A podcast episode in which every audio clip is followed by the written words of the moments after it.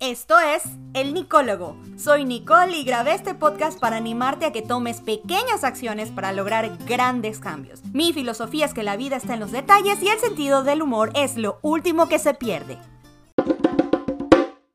De empezar, quiero compartir que en este episodio invité a Ivana Jones, la mente detrás de Números que Importan, un curso donde puedes aprender de los pilares fundamentales de las finanzas personales, presupuesto, ahorro, tarjetas de crédito y principios de inversión. Y además es mi prima. Si quieres aprender todo lo que no te enseñaron de finanzas personales en la escuela, puedes seguirla en Instagram como me di cuenta y un subguión, arroba me di cuenta subguión. También vas a poder encontrar más información sobre ella en la descripción de este episodio. Y a todas las personas que escuchen el Nicólogo les he conseguido un 10% de descuento en su curso básico de finanzas personales. Pueden ir a su página de internet y usar el código el Nicólogo 10. El código otra vez es el Nicólogo 10 para 10% de descuento en un curso básico de finanzas personales de Ivana Jones. Ahora sí te cuento cinco cosas en las que he estado pensando esta semana.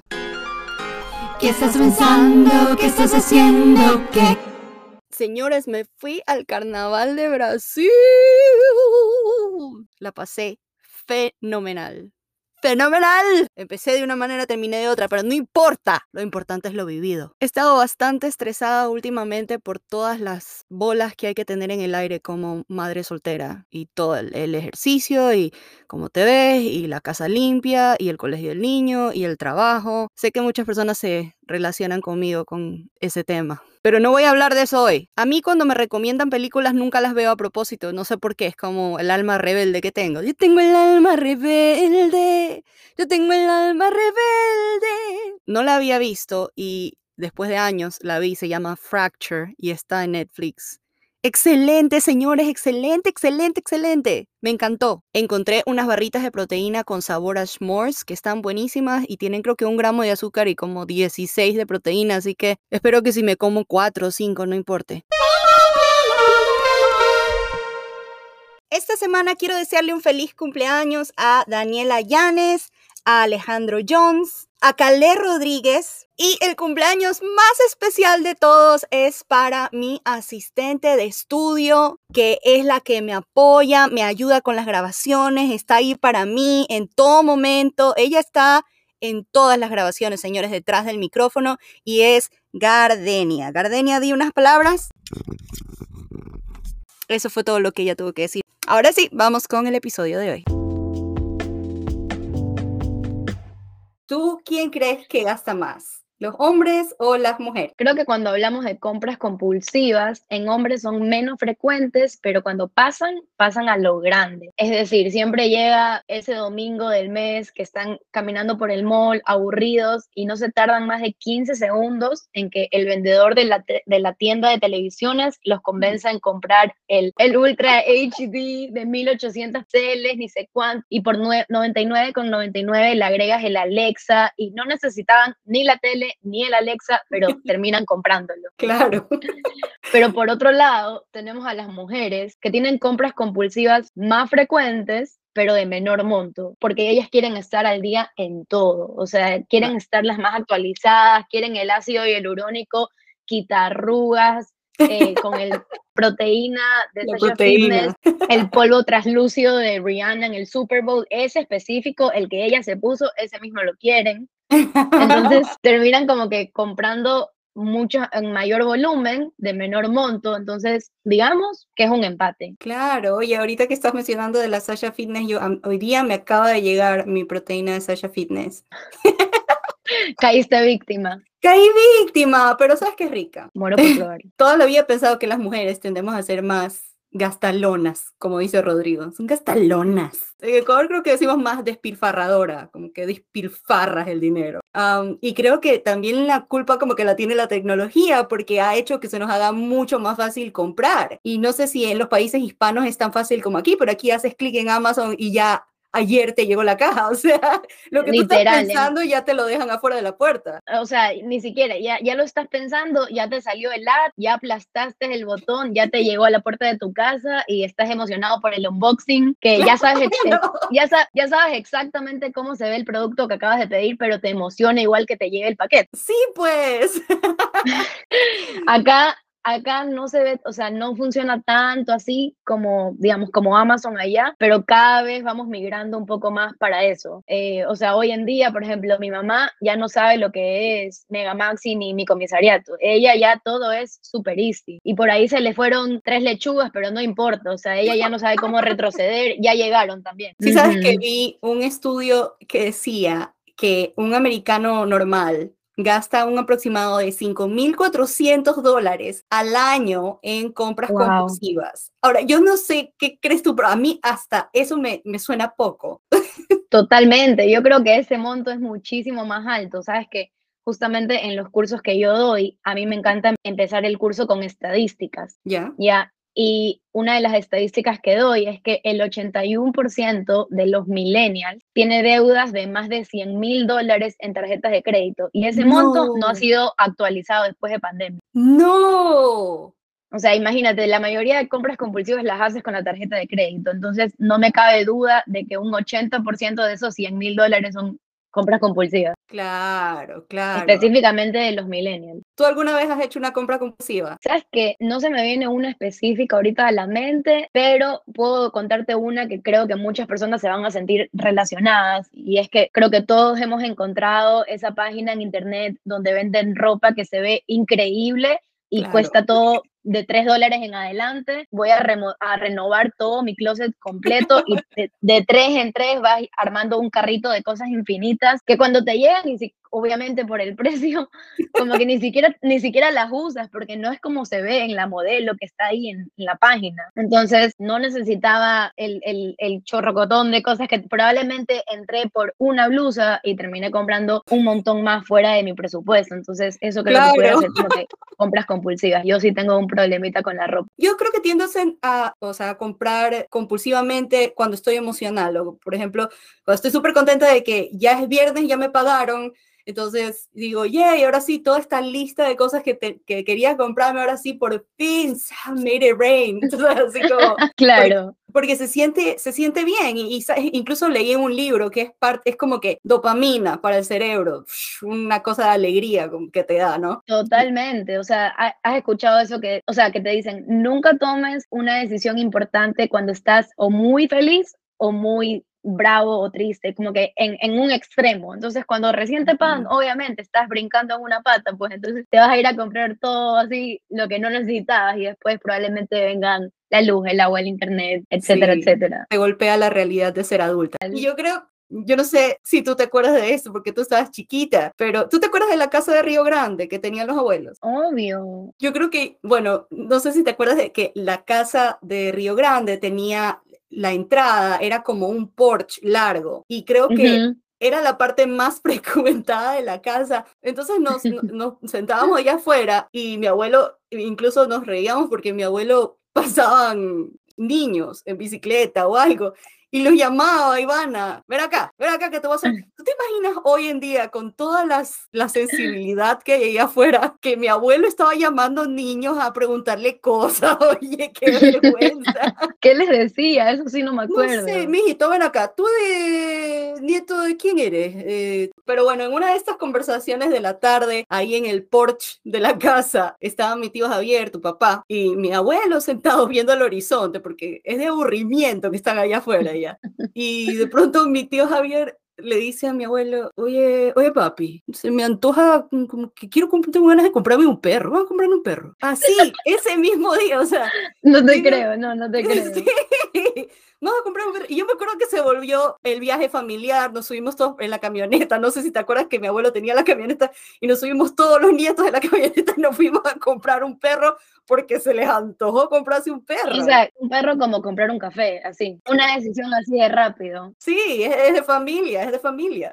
En verdad es curioso lo que dices, porque gran parte de nuestra relación con las finanzas son comportamientos adoptados de los adultos en nuestras vidas, de nuestro papá, mamá, tío, cualquier comentario que escuchamos o acción como esta que vimos que se fueron a comprar un perro de, de, de la nada, de un momento a otro, nosotros los adoptamos y no necesariamente porque ellos sean adultos significa que está bien o no porque sean adultos significa que ellos lo hacen mejor. Claro. Ya, por ejemplo, si en tu familia salían a comprar un perro por, por aburrimiento, probablemente hoy en día la idea de sentarte a hacer un presupuesto no te hace sentido y desarrollas como que este patrón de no saber sostener el dinero, porque no sabes, no sabes decirle a dónde ir, sino que llegas a fin de mes y no sabes a dónde se te fue.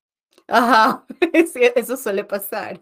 A ver, cuéntame, tu, tu, tu más estúpida compra compulsiva. Imagínate que yo estaba en el trabajo y de pronto veo mi celular. Yo, a mí no me gusta contestar llamadas de números de teléfono que no, no reconozco, ¿ya? Eh, especial acá porque te llaman de, de, lugares a venderte cosas. Entonces uh -huh. estaban llamándome y me di cuenta que era el mismo número y tenía cinco llamadas perdidas.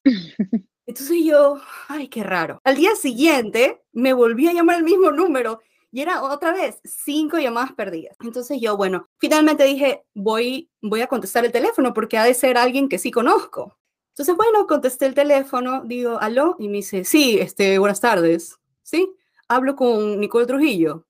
Sí, señora, aquí está su huevo. Casi le tiro el teléfono. Dios mío, ¿qué pasó? Pero bueno, cerré el teléfono, me volví a llamar. Y me dijo, señor, eh, señorita Nicole Trujillo, sí, ¿qué pasa? Este, aquí le tengo el pájaro. Yo, ay, Dios mío, que volví a cerrar, volví a cerrar el teléfono. Que resulta que en serio era un pájaro, Ivana. Lo que pasa, Ivana, es que yo seis meses antes de esta llamada, había ido a comprarle, yo tenía una cacatúa, yeah. y yo le había ido a comprar comida a mi cacatúa, a un lugar de pajaritos. Uh -huh. Ahora, y entonces veo que había empollado, estaba empollando un perico, unos huevitos. Mm.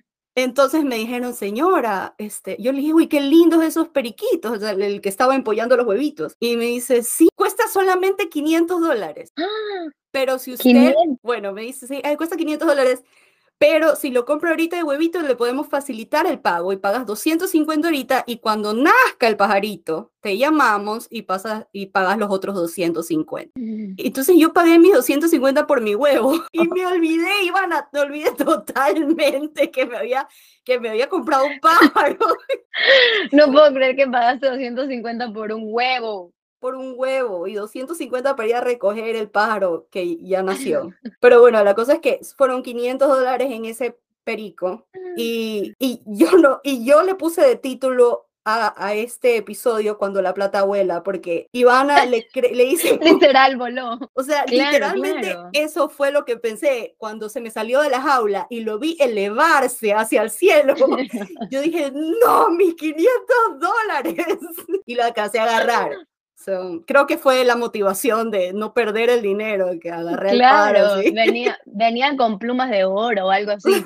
Pero bueno, la, la, cuestión es que ese fue mi gasto compulsivo que me hizo dar cuenta de que... Ba batiste récord. Batí récord, es una historia. la, que, que te llamen por teléfono y te digan, aquí tengo tu huevo, es una cosa impactante, ¿ya? Que uno ya y, y, sé que a muchas personas le pasa que te compras algo y después dices, ¿para qué me lo compré? Para cualquier persona que esté escuchando esto, si sufres de ser gastador o gastador emocional, Ivana y yo te queremos dar unos tips. Mi primer consejo, el consejo número uno, es dejar la tarjeta en la casa. Lleva cash. Según yo, si llevas cash, tienes un límite, te pones un límite de cuánto puedes gastar. Te toca a ti. Hacer un presupuesto. Cuando hacemos un presupuesto, le decimos a nuestra plata a dónde queremos que vaya y no le estamos preguntando a dónde se fue. Asignar un monto específico para cada cosa, uh -huh. no, quitar los, no quitar estos lujos, pero bajar la frecuencia de estos lujos y con un monto asignado. El siguiente consejo es borra tu información de la tarjeta de tu celular, o sea, de la tarjeta en tu celular, porque ahora es tan fácil, como tienes toda la información de la tarjeta ahí, es fácil hacer clic y ya las cosas están en la puerta. Perfecto. Mi segundo tip es, va de la mano con lo que hablábamos de que las compras compulsivas son relacionadas a lo emocional. Uh -huh. Y es que, así como no tienes que tomar decisiones importantes o muy brava o muy feliz, cada vez que estés al frente de algo que quieres comprarte, pregúntate, ¿lo necesito? No hagas, no hagas trampa, sé honesto contigo mismo. Claro. y eso me lleva a mi consejo que es limpia. Yo sé que suena uh -huh. súper raro, pero limpiar la casa y tener todo ordenado y en su lugar te ayuda a ser como que más consciente de las cosas que ya tienes. Perfecto. Buenísimo ese tip. Como recomendación Este va relacionado a la comida. Siempre antes de salir a hacer el súper de, del mes o de la semana de tu casa, revisa qué tienes en, en, tu refrigeradora, en tu despensa, en tu nevera, pero revisa qué tienes antes de salir. No, no sé por qué en Latinoamérica la, la refri llena es sinónimo de abundancia. Entonces queremos tenerla llena y probablemente... Así sea de cosas podridas, no importa. Literal, de, de, cosas caducadas, de cosas que jamás te vas a comer. Revísala y vas a ahorrar plata y ayudar al mundo con el desperdicio de comida que hay. Claro, y agregar, yo quiero agregar dos cosas más a ese, a ese punto. Uno, cuando yo creo que, que una de las mejores cosas que uno puede hacer es planificar qué es lo que vas a cocinar, porque así compras exactamente lo que necesitas y en, como tú decías, empiezas viendo lo que ya tienes y con eso tú haces tu menú de lo que vas a cocinar. Y la otra cosa es no hacer compras de la comida con el estómago vacío.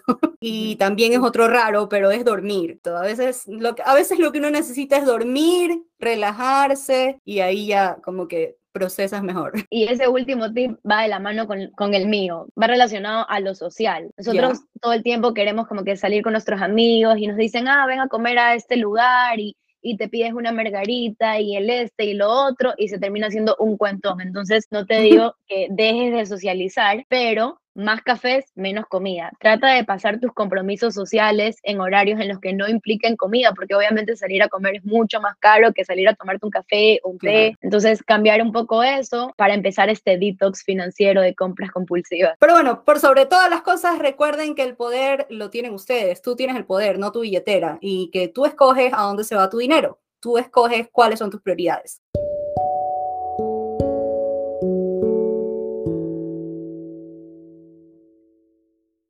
Bienvenidos al momento Zen del podcast, en donde te doy una afirmación, una actividad y una pregunta para reflexionar esta semana. Tu afirmación de esta semana es, yo tengo el poder de decirle a mi dinero a dónde ir. Tu pregunta para esta semana es, ¿Cuál ha sido tu gasto compulsivo más estúpido? Y finalmente, tu actividad de la semana es hacer un presupuesto y ver cuáles son tus gastos básicos. Eso es todo. Muchísimas gracias por escucharse. Que este episodio estuvo un poquito más largo de lo normal. Quiero agradecer a mi prima. Ivy, te quiero muchísimo. Te admiro y estoy orgullosa de todo lo que has logrado con este nuevo emprendimiento. Eso es todo. Nos vemos la próxima semana. Bye.